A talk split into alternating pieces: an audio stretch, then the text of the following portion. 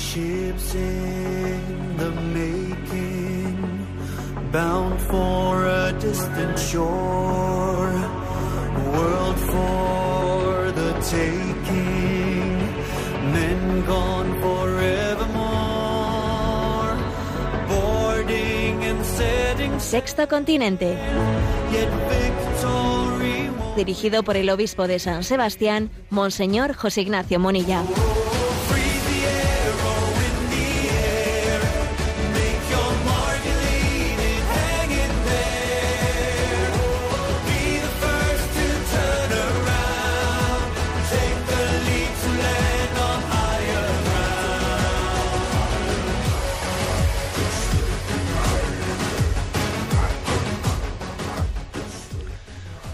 Un cordial saludo a todos los oyentes de Radio María. Un día más, con la gracia del Señor, nos disponemos a realizar este programa radiofónico llamado Sexto Continente, que lunes y viernes de 8 a 9 de la mañana, una hora menos en las Islas Canarias, realizamos en directo aquí en Radio María España. Este programa de Sexto Continente, en las reflexiones que realizamos en él, a la luz de la doctrina social de la Iglesia, hemos hecho más de una vez referencia a lo que es la manipulación histórica como uno de los eh, instrumentos más, eh, más frecuentes en, nuestro, eh, en este nuevo momento, en este nuevo orden mundial que se pretende construir desvinculado de nuestra tradición.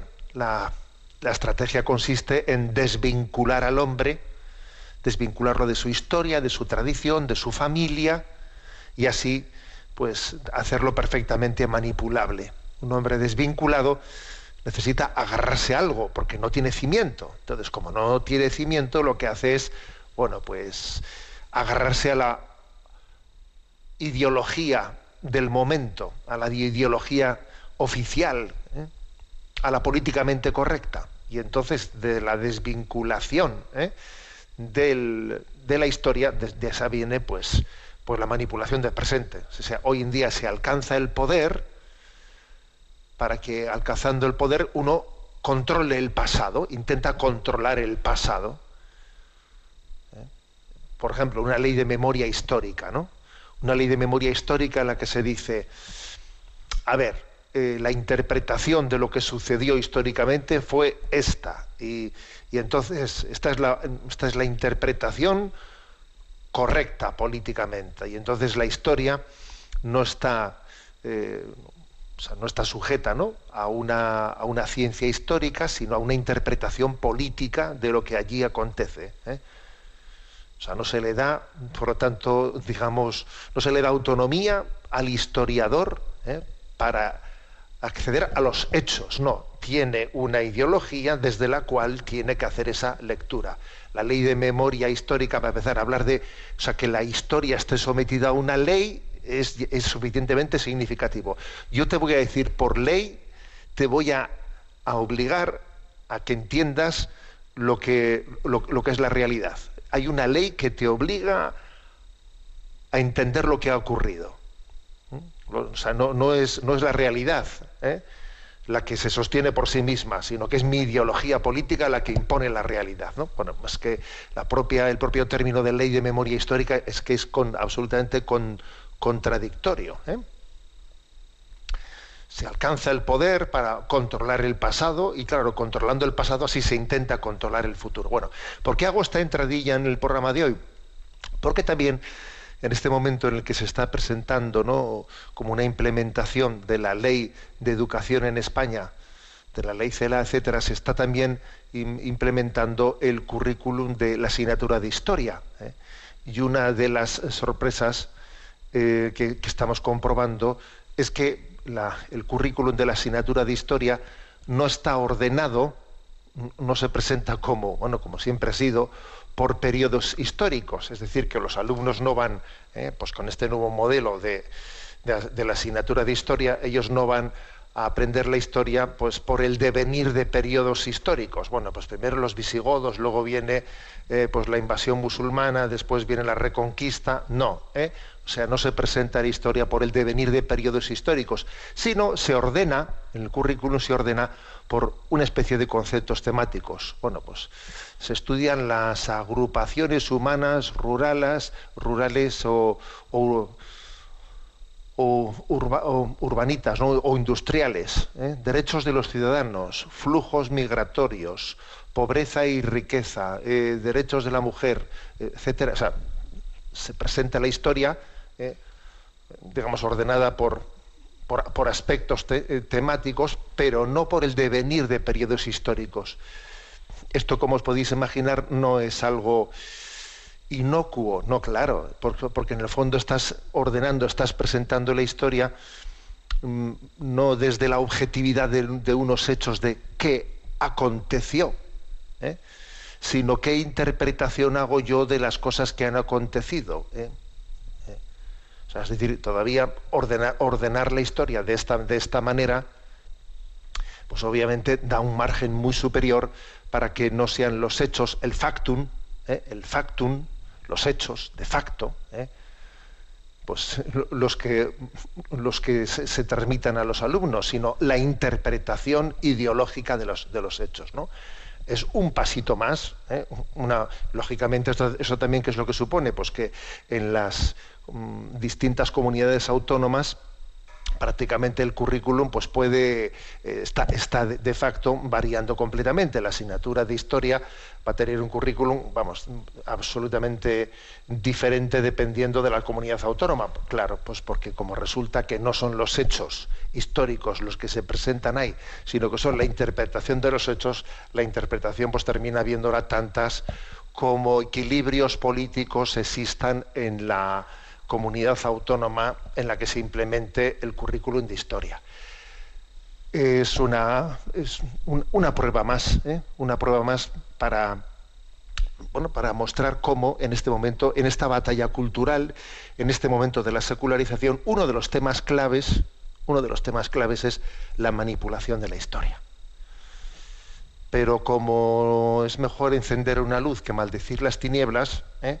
Pues voy a ofreceros también un lugar de formación, porque he visto que en la, en la página web Religión y Libertad se ha publicado pues, una reseña de una conferencia que pronunció María Saavedra, que es que, mm, directora de la Cátedra Internacional CEU Elcano, y que pronunció una conferencia pues, este verano refutando las mentiras de la leyenda negra española y de la evangelización de América.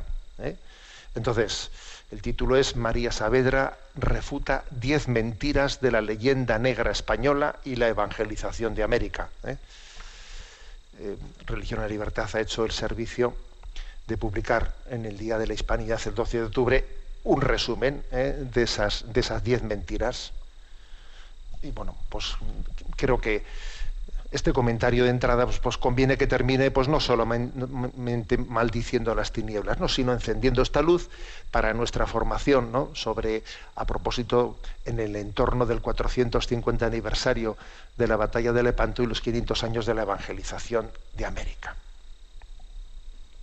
Sexto Continente es una es un programa que tiene interacción con los que sois usuarios en redes sociales, en Instagram y en Twitter, a través de la cuenta arroba obispo munilla, con los que sois usuarios de Facebook, a través del muro que lleva mi nombre personal de José Ignacio Munilla. Y recuerdo que los programas anteriores de Sexto Continente están a vuestra disposición, eh, tanto en el podcast de Radio María como en, la página web enticonfio.org. En esa página enticonfio.org .org hay un apartado que se llama Sexto Continente en el que fácilmente encontráis, ¿eh? encontráis esos programas anteriores, además de tener también otras muchas cosas que vamos, que cuando vamos haciendo nuevas charlas, intervenciones o cartas o, eh, o, entrevistas o lo que sea, intentamos con la mayor celeridad que podemos colocarlas en la página enticonfio.org. Bueno, hoy celebramos, eh, mejor dicho, realizamos este programa en un día pues, eh, importante ¿no? en, nuestra, en, nuestra, en la vida de la Iglesia. Por cierto, felicidades, felicidades a todas las Teresas, porque hoy es Santa Teresa de Jesús. Hay en España, bueno, y en toda la hispanidad, pero hay muchísimas Teresas, María Teresas. Bueno, mm, la verdad es que es uno de los nombres más, más expandidos y más queridos Felicidades a todos los carmelitas, las carmelitas, eh, las carmelitas, a toda la familia teresiana, que es una familia muy amplia, la familia teresiana. Eh, bueno, pues es una de las grandes joyas de la espiritualidad. Quisiera que tuviésemos en este primer, en este momento del programa, una referencia a ella, porque yo creo que he, hablado al principio de esa manipulación que, que, quiere como cortar nuestras raíces históricas, ¿no? Bueno, pues yo creo que para poder responder a esa manipulación tenemos que enamorarnos y conocer directamente los tesoros de nuestra historia. No, hace mucho, por ejemplo, os, os, invité a leer Historia de un alma de Teresita de Lisieux. Vamos a leer eh, Historia de un alma. Es una joya. Nadie debería, no, no debía haber ningún católico que no hubiese leído Historia de un alma de Teresita de Lisieux. Bueno, me atrevo a decir lo mismo de Santa Teresa de Jesús.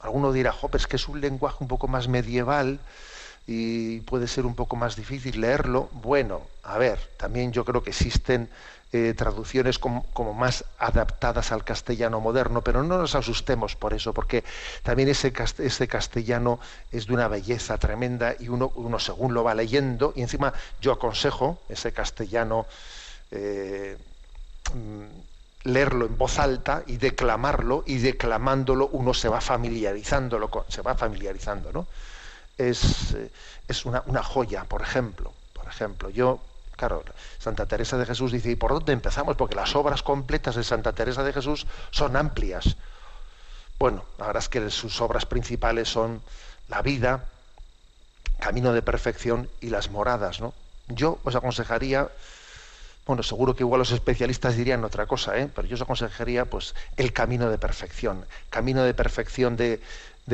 Santa Teresa de Jesús es una maravilla, ¿eh? aparte de que contiene un comentario al Padre Nuestro, que es un comentario maravilloso, es una maravilla. Vamos a acceder a las fuentes, acceder a nuestras raíces, ¿no?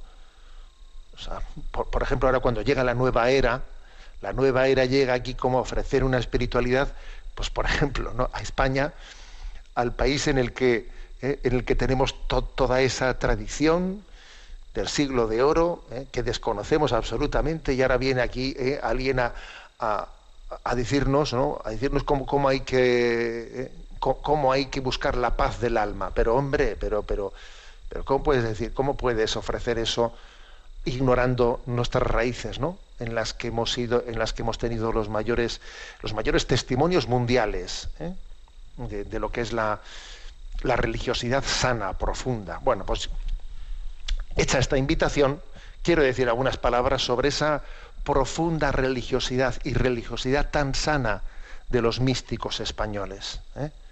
En ese siglo de oro quiero hablar de Santa Teresa de Jesús en concreto y de esa, religiosidad en la que, digamos, la mística se aúna pues con, con la religiosidad más fundada con los pies en el suelo, el corazón en el cielo y los pies en el suelo. Así es la mística, ¿no? De ese siglo de horas y así es Santa Teresa de Jesús, ¿eh? que es una religiosidad sana, sana donde las haya. ¿eh? Os comparto algunas perlas, ¿eh? algunas perlas en este día de Santa Teresa de Jesús. en, este, en este subrayar, subrayar que por una parte Santa Teresa de Jesús, a ver, ella aspira, eh, pues tiene deseo del cielo, deseo de Dios. Y eso no debemos, ¿no? No deberíamos nosotros eh, dejarnos impregnar por esta, por esta visión secularizada en la que no, nos, no, abordamos, ¿eh? no abordamos, parece que tenemos miedo a decir que, que nuestra meta es, es, es, Dios, es el cielo, que estamos deseando estar con Él. ¿eh? Lo típico suele ser que cuando uno diga estas cosas, enseguida se dice, bueno, bueno, pero sin tener prisa, ¿eh? ya llegará el momento enseguida. Bueno, pues claro que llegará el momento y nosotros nos, nos, no somos los que tenemos que decir cuándo es el momento del encuentro, pero el encuentro se desea, se desea. ¿eh? Lo lógico de un alma cristiana sana es que tenga deseo de estar con Dios. Cuando no se cultiva ese deseo, pasa lo que pasa en, nuestra cultura actual. ¿eh? Y, que con el paso del tiempo, eh, lo que ocurre es que si el, cielo no se desea, el hombre no afronta, ¿eh? no afronta el tema de, la muerte, no lo afronta. Y entonces, no, afrontándolo, al final llega un momento en lo, como lo que está pasando, que lo que estamos es ocultándolo, se oculta, ¿no? Se oculta de una manera dramática y hoy en día pues con este recurso a veces proporcionado y otras veces desproporcionado, eh, pues a, los, mm, a las sedaciones, a las sedaciones de último momento en nuestra vida, pues está como ocultando eh, ese encuentro con Dios, ese esa llamada de Dios que te dice, ven, te estoy esperando, ¿no? Le tenemos miedo, no, no, no, no nos hemos educado en el deseo del cielo y estamos como ocultando ese momento. Eh, claro, la medicina, fijaros, ¿no? La medicina, el avance de la medicina posibilita esto, que bueno, pues que uno va envejeciendo, envejeciendo, pero la conciencia que tiene él mismo de su deterioro progresivo es inferior a la que tenía hace 40, 50 años, que entonces él venía venir también el fin de su vida. En este momento uno eh, puede ser más ciego a, a, que el final de su vida se acerca, pues porque, bueno, porque le tienen con todo tipo de analgésicos y lo que sea, le tienen sostenido y le tienen entretenido encima, entre que estoy sostenido médicamente y entretenido con las pantallas y con, ¿eh? pues no, no, no, vivo ante la realidad, ¿no? Bueno, pues eso es un drama, eso es un drama. Entonces creo que eh, Santa Teresa de Jesús y todos los místicos nos, no, nos enseñan a cultivar el deseo del cielo, el deseo del cielo. ¿eh? Si, si, eso falta en nuestra vida, es una señal de que, de que hay una enfermedad en el alma. El alma viene de Dios y, ha sido creada para Él. ¿eh? Si no tenemos des, deseo del cielo, algo grave está pasando en nosotros. Se nos tienen que encender las luces de alarma como cuando un perrito de caza, habéis escuchado en alguna ocasión ¿no? este, este ejemplo, cuando un, cuando un perro de caza pierde, eh, eh, cuando sale de caza y ve, y y, tiene, y, tienes, lo, lo, llevan los genes, ¿no? y lo lleva en la raza que, que, que, busca las aves, ¿no? Si al perro de raza, pues le, le, le, de caza, le, estás dando todos los días un par de kilos de carne en el plato y no los sacas al monte, pues al final ese perro ya pierde, pierde ese instinto de caza. Y ya cuando pasan, ¿eh? cuando pasan las becadas o pasan las perdices, ya las orejas ni se le ponen tiesas, ¿sabes? Porque ya algo así nos pasa a nosotros, ¿eh? en esa pérdida de conciencia de, que estamos hechos para Dios. Lo lógico es que alimentemos en esta vida el deseo de vida eterna. Bueno, pues eso Santa Teresa nos lo ofrece. O sea, lo subraya como todos los místicos, ¿no? Y es para nosotros una llamada de atención. ¿Qué pasa dentro de mí? ¿Que estoy yo olvidado de dónde voy? ¿O que me estoy olvidando de, que soy un peregrino, que estoy aquí de paso? ¿eh? No, me estoy enterando de eso. ¿eh? Entonces, os voy, a, os voy a compartir ¿no? una de estas poesías de Santa Teresa, que es como una aspiración a la vida eterna. La famosa poesía de, que dice, vivo sin vivir en mí, y de tal manera espero, que muero porque no muero. Vivo ya fuera de mí, después que muero de amor, porque vivo en el Señor, que me quiso para sí. Cuando el corazón le di, puso en él este letrero, que muero porque no muero. Esta divina prisión del amor en, en el que yo vivo ha hecho a Dios mi cautivo y libre mi corazón y causa en mí tal pasión ver a Dios mi prisionero, que muero porque no muero. Ay, qué larga es, es esta vida, qué duros estos destierros, esta cárcel y estos hierros en que el alma está metida. Solo esperar la salida me causa un dolor tan fiero que muero porque no muero. Ahí qué vida tan amarga en la que no se goza del Señor, porque si es dulce el amor, no lo es la esperanza larga. Quítame Dios esta carga más pesada que el acero, que muero porque no muero. Solo con la confianza vivo de que he de morir, porque muriendo el vivir me asegura mi esperanza. Muerte en la que el vivir se alcanza. No te tardes, que te espero, que muero porque no muero. Mira que el amor es fuerte, vida, no me seas molesta. Mira que solo me resta para ganarte, perderte. Venga ya la dulce muerte, el morir venga ligero, que muero porque no muero. Aquella vida de arriba, que es la vida verdadera, hasta que esta vida muera, no se goza estando viva. Muerte, no me seas esquiva, viva muriendo primero, que muero porque no, no muero. Vida, ¿qué puedo yo darte a mi Dios que vive en mí si no es el de perderte a ti para merecer ganarte? Quiero muriendo alcanzarte, pues tanto a mi amado quiero que muero porque no muero. Bueno, pues esta es una de las famosas, ¿eh? famosas poesías de Santa Teresa, elevación del alma, que nos deja con el corazón en vilo cuando uno escucha con esa potencia que muero porque no muero, porque verdaderamente el que está enamorado, el enamorado, busca el encuentro. ¿eh? Y esto en el fondo es lo mismo que San Pablo, ¿eh? que tengo, tengo en mí un conflicto. A ver, ¿qué prefiero? ¿Ir al cielo o, terminar aquí? Eh, tantas batallas que tengo ¿no? Que, abordar en esta vida, tantos quehaceres, tantas cosas. Primero, que no me toca a mí elegir, que eso es muy importante, ¿eh? no me toca a mí elegir, será Dios el que lo decida.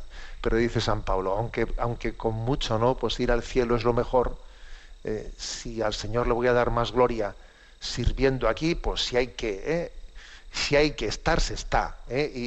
Y además abrazaremos el momento presente con paciencia, con paciencia y con perseverancia, pero sin perder de meta a dónde vamos.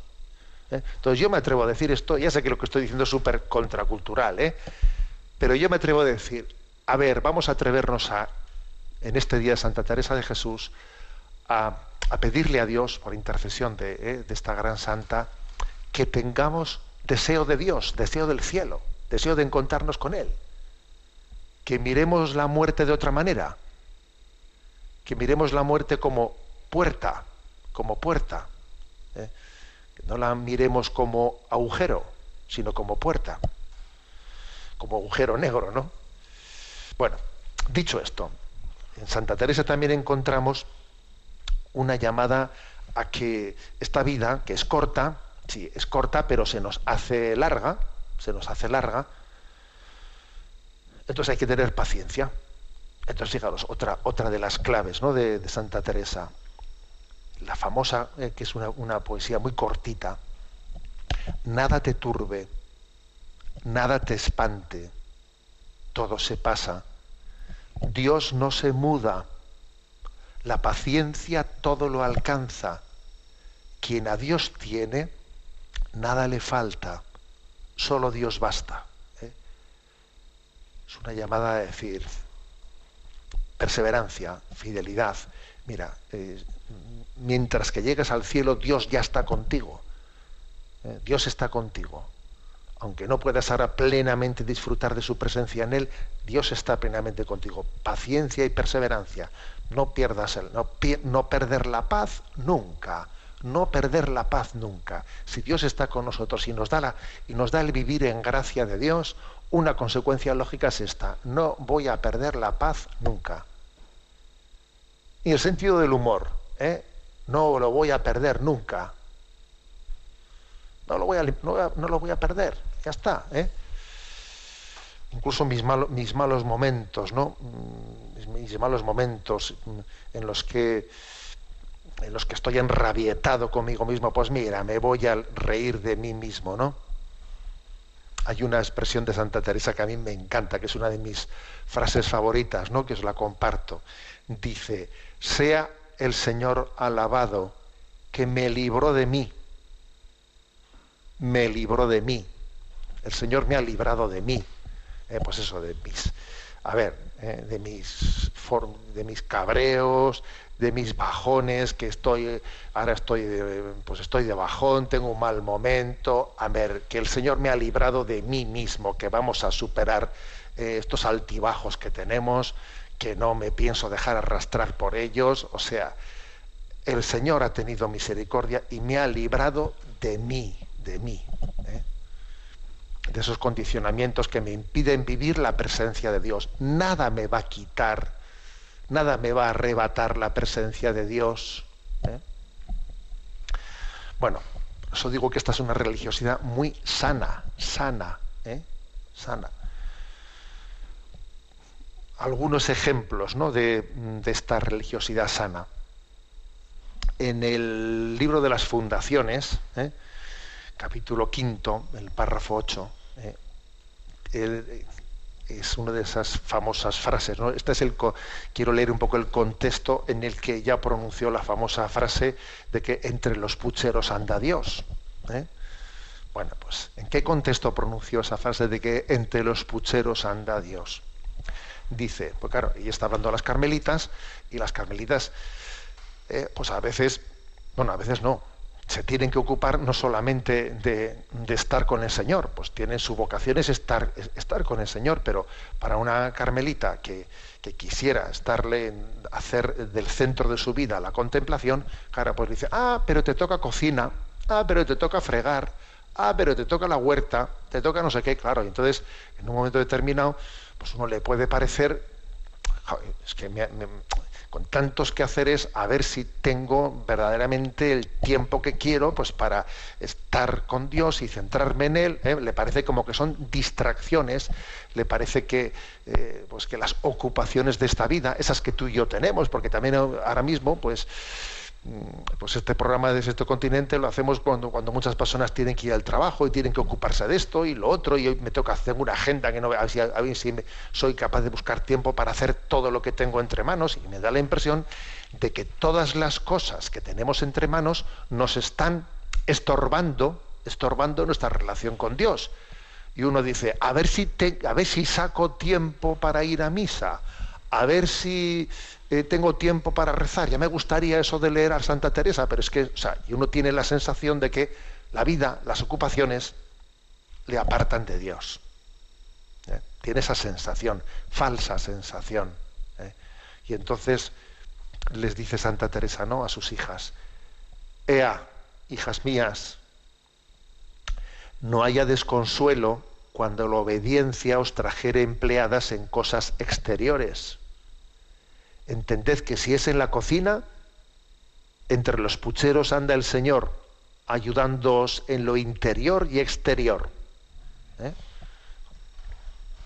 Es un- una frase impresionante, ¿no? En la que dice, anda, déjate de desconsuelo, que tú vive, obedece la vida, obedece tu agenda. Sí, pues en este momento me toca obedecer la agenda. ¿eh? Y entonces, en medio de esas cosas exteriores que a ti te parece que te están quitando el tiempo del cuidado interior de tu vida, si tú las vives como, con obediencia, si tú las vives como una conciencia de que Dios te, Dios te, te- te está poniendo esto, pues tú entrégate, si te toca hoy cocina, entre los pucheros anda el Señor, ayudándote, ayudándote en lo interior y en lo exterior. ¿Eh? En lo interior y en lo exterior, porque aprenderás a ser contemplativo en la acción y hasta aprenderás a cocinar mejor. Oye, igual hasta vas a cocinar mejor, con más gusto, con qué detalle. Hoy, hoy estaba especialmente rico. Ha hecho unos detalles, unos detalles en la, en la comida que nos ha dejado sorprendidos. Te ayudará en lo interior y hasta en lo exterior. Como veis, esta es una religiosidad ¿eh? muy sana en la que se integra la elevación mística con tener los pies en el suelo y el sentido común. Es una religiosidad muy sana, muy sana. Eh, y hoy en día, pues es muy frecuente que estamos eh, pues buscando religiosidades un tanto insanas, desequilibradas, desequilibradas, eh, de muchos estilos. Hay, yo muchas veces lo he dicho, no falsos iluminismos en el momento presente, que, que, que, hay muchas de, espiritualidades desequilibradas. Y tenemos que volver a estas fuentes, ¿no? A estas fuentes. Mm. tiene, tiene también ella, eh, mm, expresiones, expresiones maravillosas de cómo tiene la conciencia de que Dios nos ha elegido los unos para los otros, o sea, es decir, nos apoyamos mutuamente, estamos, estamos en, el, mismo, barco, ¿eh? en el mismo barco. Entonces, dice, dice ella, ¿eh? en el capítulo 15, 15 de la vida, dice, querríalas mucho avisar que no escondan el talento, pues que parece las quiere Dios escoger para provecho de otros muchos, en especial en estos tiempos recios en los que son menester amigos fuertes de Dios para sustentar a los flacos. Fíjate, ¿eh?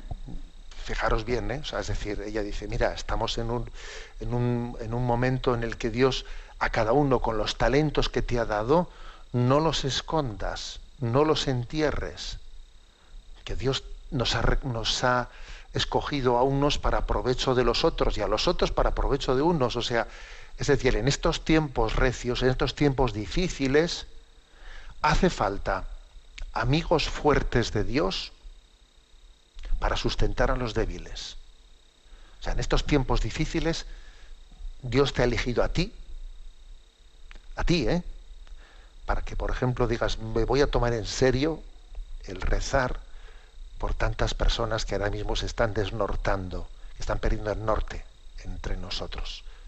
Me voy o sea, Dios me te ha elegido, por ejemplo, pues para que te apuntes en la adoración perpetua y digas, voy a ofrecer una hora de adoración y de reparación pues por los jóvenes que ahora mismo se matriculan en no sé cuántas asignaturas y, reciben un auténtico bombardeo de intoxicación, ¿eh? de intoxicación. Entonces, por ejemplo, ¿no? Pongo un ejemplo concreto. O me voy a apuntar de catequista y voy a ofrecer también el talento de poder ayudar. O me voy a apuntar en tal servicio, me voy a. O sea, no entierres tus talentos. ¿eh? Voy a volver a repetir esta cita, ¿eh? que está en el capítulo 15 de la vida. Querríalas mucho avisar que no escondan el talento pues que parece los quiere Dios escoger para provecho de otros muchos, en especial en estos tiempos recios, en los que son menester amigos fuertes de Dios para sustentar a los flacos. Bueno, Dios quiere que nos apoyemos los unos en los otros, ¿no? Yo soy débil, pero al mismo tiempo Dios me permite ser fuerte para ayudar a los demás. Y, tú eres débil, pero al mismo tiempo Dios te permite una fortaleza para ayudar a los demás. O sea, estamos aquí los unos para los otros. Este es cor unum et anima una. Fijaros que, que, es una espiritualidad seria, seria, fuerte, ¿no? La que, la que nos, nos comparte Santa Teresa de Jesús. Bueno, 15 de octubre, Santa Teresa de Jesús. ¿eh? Hemos eh, leído alguna de sus poesías, ahora vamos a escuchar este canto y con otra ¿no? de las famosas poesías de Santa Teresa, que es mm, eh, en las manos de Dios, la que más subraya cómo estamos llamados a abandonarnos en las manos de Dios, el santo abandono.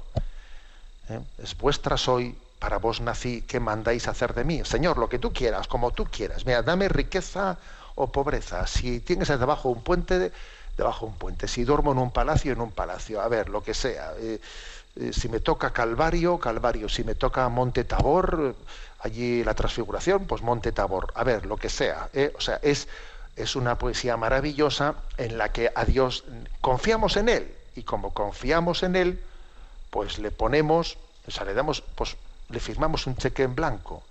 Me fío de Dios, confío en Él. Al confiar en Él, descanso, descanso, ¿no? Y dejo que Dios lleve adelante su obra. Vamos a escuchar esta poesía. Vuestra soy, para vos nací, eh, interpretada por Cornou.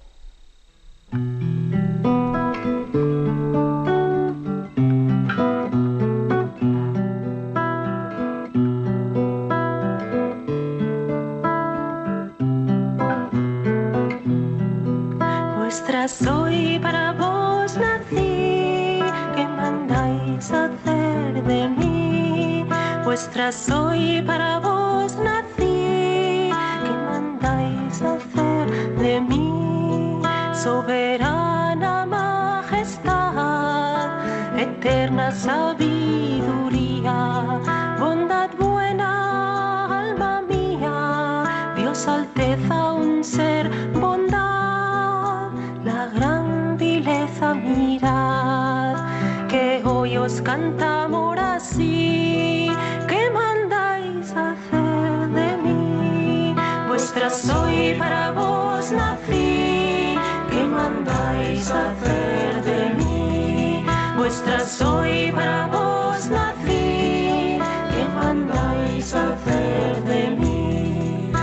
Vuestra soy, pues me criasteis, vuestra pues me redimisteis, vuestra pues que me sufristeis, vuestra pues que me llamasteis, vuestra porque me esperasteis, vuestra pues no me perdí, que mandáis hacer de mí, vuestra soy para vos que hacer de mí, vuestra soy para vos nací, que mandáis hacer de mí, que mandáis pues buen Señor, que haga tan vil criado, cual oficio le habéis dado a este esclavo pecador. Veisme aquí mi dulce amor, amor dulce, veisme aquí, que mandáis hacer de mí. Vuestra soy para vos nací, que mandáis hacer de mí. Vuestra soy para vos nací, que mandáis hacer de mí. Veis aquí mi corazón, yo le pongo en vuestra palma entrañas y afición, dulce esposo, redención, pues por vuestra me ofrecí, que mandáis hacer de mí, vuestra soy para vos nací, que mandáis hacer de mí, vuestra soy para vos nací,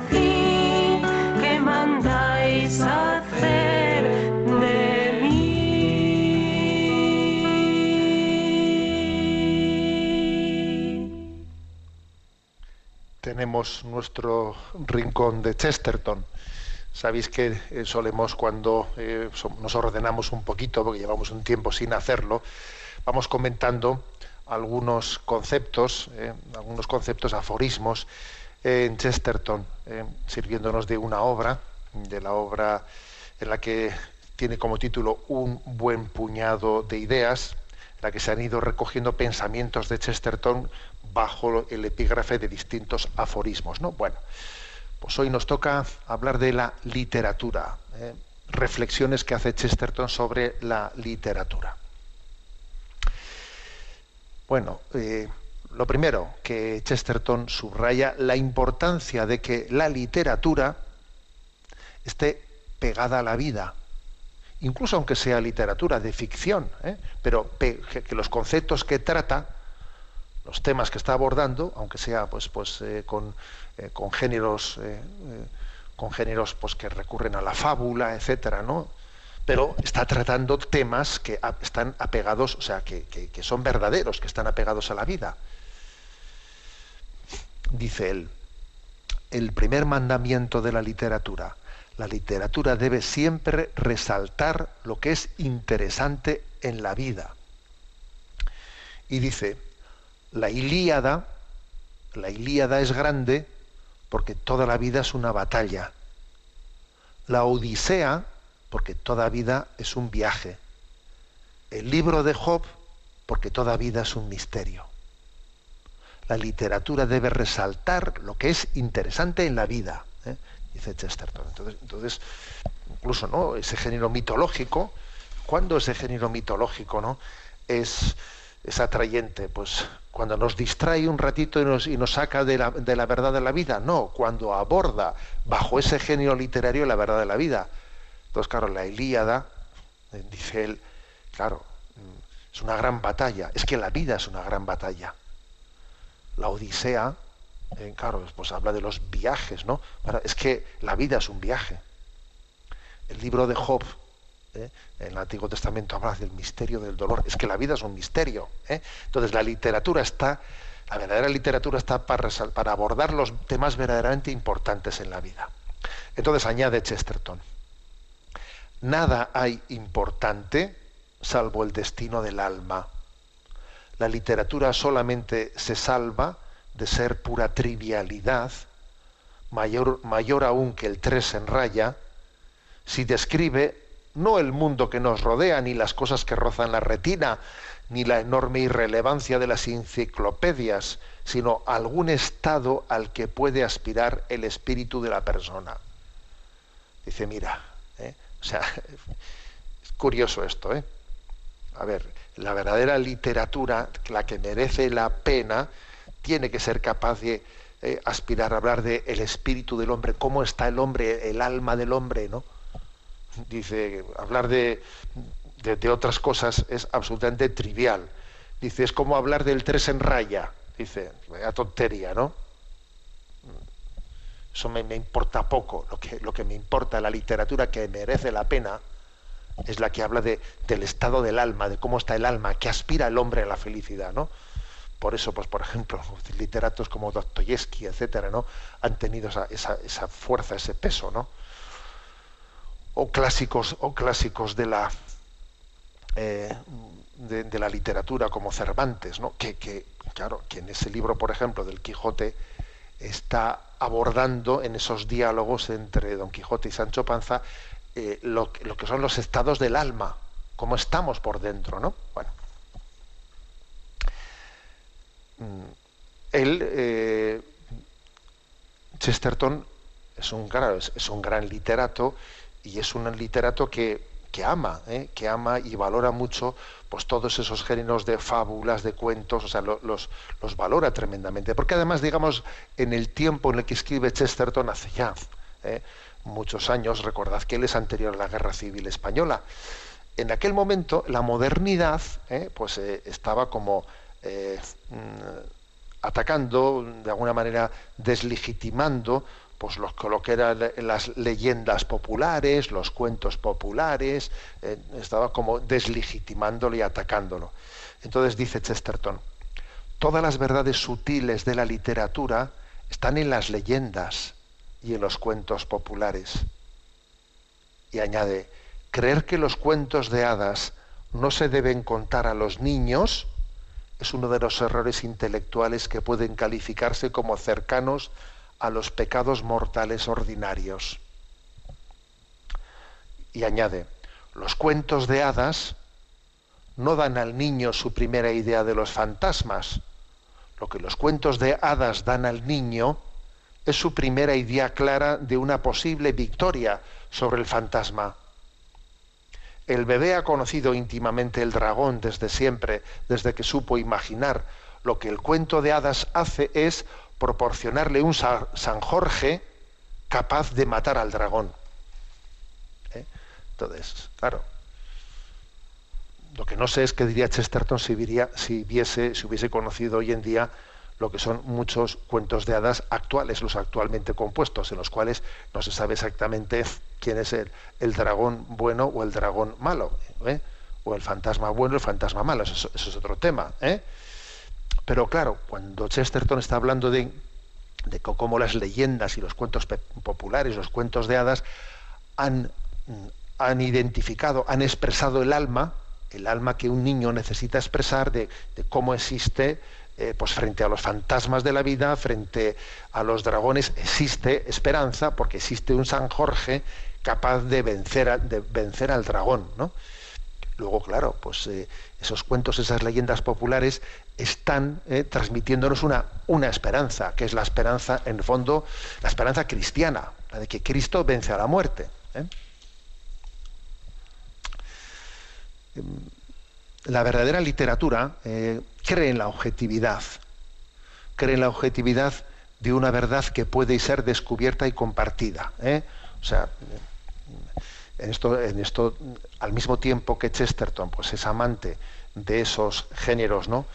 De, ficción, pero ojo, son géneros de ficción que transmiten verdades, ¿eh? que transmiten verdades y esperanzas ciertas. ¿no? Por eso dice dice lo siguiente, ¿eh? de cómo hay que buscar ¿no? pues pensamientos objetivos en los que uno se alimente, se alimente. Y no únicamente pues, que me guste una literatura, porque mira qué estilo tan bonito tiene. A ver, lo, importante de una literatura no es, no es meramente su estilo, su formato, sino su contenido objetivo, sus grandes enseñanzas. Y bueno, una frase que por cierto me la habéis, yo creo que me la habéis escuchado más de una vez, porque, pues porque la, la suelo repetir con frecuencia, dice el Chesterton. Existe una diferencia esencial entre la frase que se lee una vez y la que se lee dos veces. Mira, cuando tú vas leyendo un libro, pero de repente descubres una perla, ¿no? Y dices, jo, esto que he dicho este, qué importante es. Y te paras y lo vuelves a leer. Y no digamos ya si lo lees tres veces. Y no digamos nada si lo subrayas con un lápiz. Y no digamos nada si lo copias en tu cuaderno. Entonces tú has descubierto ¿eh? que lo importante de la literatura no es eh, qué bonito, sino qué verdad, qué verdad. Y esta verdad tiene aplicaciones en mi vida. ¿eh? Entonces, esto, esto- esto es clave, ¿eh? Esto es clave. Pero el peligro, ¿eh? el peligro ¿eh? de nuestro momento, dice él, dice Chesterton, los escritores tienen la extraña idea de que su trabajo es sorprender o desconcertar al lector. Pero no solo es necesa- necesario esconder un secreto, también es necesario tener un secreto y tener un secreto que valga la pena esconder. Es que dice, a ver, es que hoy en día, eh, pues la literatura de nuestro tiempo, como muchas, como muchas películas y muchos eh, guiones, lo que quieren es sorprender y desconcertar. A ver, mira, pero, pero, pero ¿hay algo ahí objetivo que conocer o no? ¿Eh? Porque dice, lo importante no es esconder un secreto, sino tener un secreto que merezca la pena conocer. O sea, que no es sorprender por sorprender o desconcertar por desconcertar, es que tiene que haber una verdad objetiva que merezca la pena conocer. No solo que el sorprender y el desconcertar sea el objetivo del guion. Porque entonces nos hemos quedado ¿eh? con un globo que, que pincha si no tiene nada dentro. Interesante esto, ¿eh? Yo vuelvo a la frase que he dicho, que hay una diferencia esencial entre la frase que se lee una sola vez y la que se lee dos veces. Porque cuando te están transmitiendo una verdad necesitas volver a, a releerlo. Cuando te han sorprendido, ah, ya está, la sorpresa ya me la han dado y no hay, no hay nada que volver a verlo ya. ¿eh? Entonces, termina Chesterton diciendo, ¿no?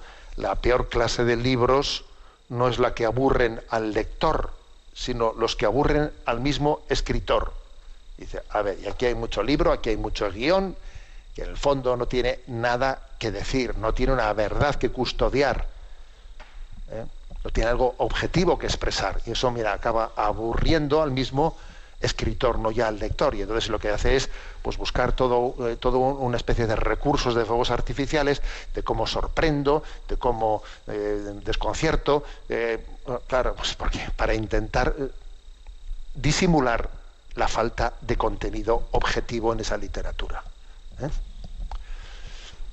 Bueno, ahí está nuestra reflexión en el día de hoy sobre el tema de la literatura en distintos ¿no? libros de, de Chesterton. Tenemos ahora nuestro momento para la intervención de los oyentes. Sabéis que hay un correo electrónico habilitado que es sextocontinente arroba radiomaria.es, sextocontinente arroba radiomaria.es, al que podéis hacer llegar vuestras preguntas. Y a Mónica, que le tenemos en la emisora, le vamos a pedir que nos las presente. Buenos días, Mónica. Muy buenos días, monseñor. Comenzamos con Blanca, que plantea, ayer una conocida compartió con nosotros su angustia al no poder ayudar a miembros de su familia que están siendo atrapados por las sectas supuestamente cristianas, pero que van frontalmente en contra de la Iglesia y la verdad.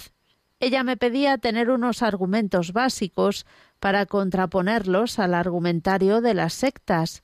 Sé que hay algún programa sobre sectas, pero nosotros necesitamos una formación muy básica.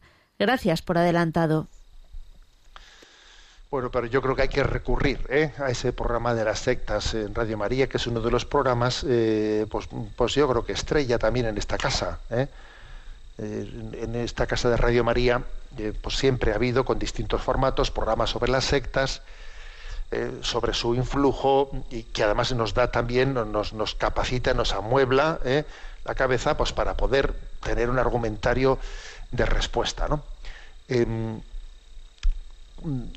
yo de qué manera, qué, argumentos claves ¿no? daría yo para a la hora de, afrontar eh, pues eh, la tentación sectaria en ambientes digamos de, tipo cristiano ¿no? a ver quiero decir que sin duda alguna suele ser muy típico muy típico que eh, distintas comunidades cristianas que vienen como a, a presentar a Jesucristo eh, desligadas de la tradición de la Iglesia. Es muy típico que, que suelen recurrir a, un argumentario de que te, hago una cita evangélica y otra cita evangélica eh, desligadas desligadas de la tradición de la Iglesia y entonces pues te vienen que si la Virgen María, que si eh, pues por ejemplo pues que si el purgatorio, que si la Asunción de María a los cielos, o sea muchas es muy típico que, se suela recurrir al argumentario de citas o versículos mm, bíblicos como para argumentarlos en contra de la tradición de la Iglesia. Entonces yo creo que es muy importante que nos demos cuenta de que la palabra de Dios no la hemos recibido ¿eh? desligada de la tradición de la Iglesia, que la palabra de Dios ha nacido, se ha forjado se ha escrito en la tradición de la Iglesia. ¿eh? Los libros bíblicos no han, no han caído ¿eh? Del cielo, un día pasó un ángel y dejó caer los libros bíblicos, no, han sido escritos por la comunidad cristiana desde el siglo I. Luego, para poder leer los, los, libros de la Sagrada Escritura invocar esta cita y la otra cita y la otra cita, hay que hacerlo en la tradición de la Iglesia en la que se escribieron esas citas. Incluso para, ¿por qué alguien dice que este texto es palabra de Dios?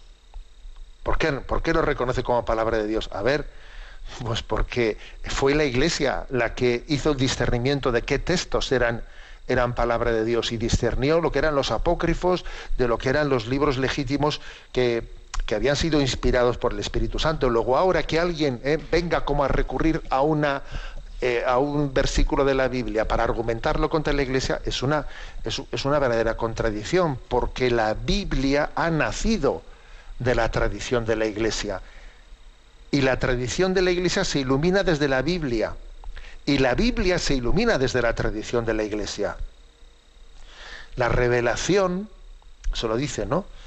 El Concilio Vaticano II de una manera muy clara, la revelación de Dios Dios que habla, Dios que nos habla, tiene dos fuentes. ¿eh? Tiene la fuente de la tradición y la fuente de la Sagrada Escritura. Son dos fuentes que están muy unidas entre ellas, claro, no son independientes, pero eso es así.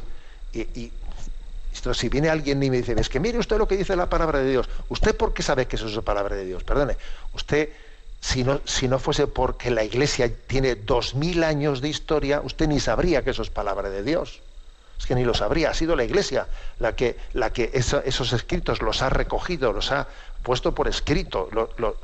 claro, desde el siglo I, y ya discernido, ¿no? Entonces yo creo que este es uno de los argumentos principales, ¿eh? principales para, mm, para rebatir ¿no? ese mundo de las sectas. ¿Dónde estaba eh, la secta de usted en el siglo XII? ¿Dónde estaba en el siglo IX? ¿Y dónde estaba el siglo XV? ¿Y dónde estaba en el siglo XVII? O sea, es decir, eh, toda pretensión de seguimiento de Jesucristo que haya nacido con, alguien, ¿eh? de alguien, de, de, de, alguien que no, que no es heredero, heredero ininterrumpidamente ¿no? del seguimiento a Jesucristo, pues es que la palabra secta significa fractura, o sea, es un desgajarse, y yo por mi cuenta, ¿eh? ir por mi cuenta. ¿eh? Es, es una es, una auténtica, digamos, eh, separación, ¿eh? separación. Sin embargo, el verdadero espíritu, el verdadero espíritu eh, que Jesús impregna el Evangelio es que nosotros vivamos en el seno de una iglesia que está, aunque está formada por, por pecadores, tiene el don del Espíritu Santo para vivir la santidad y que estemos siempre en continua clave de reforma interior reforma interior. ¿eh?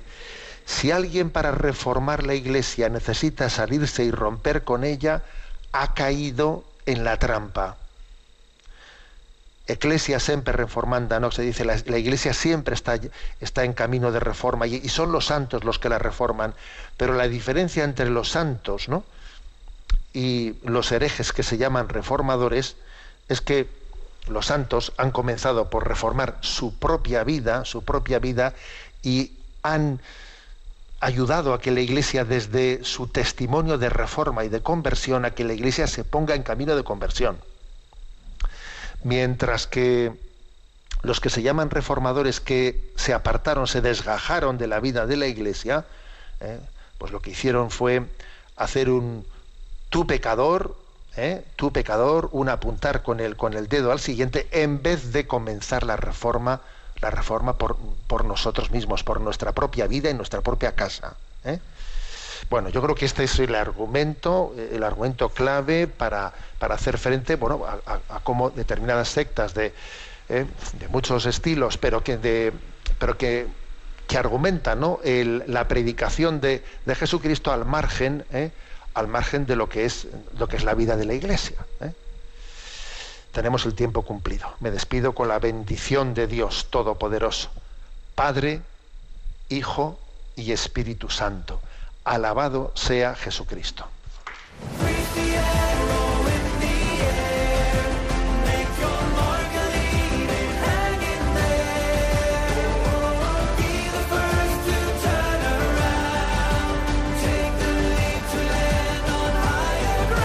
Así finaliza en Radio María, Sexto Continente, un programa dirigido por el obispo de San Sebastián, Monseñor José Ignacio Monilla.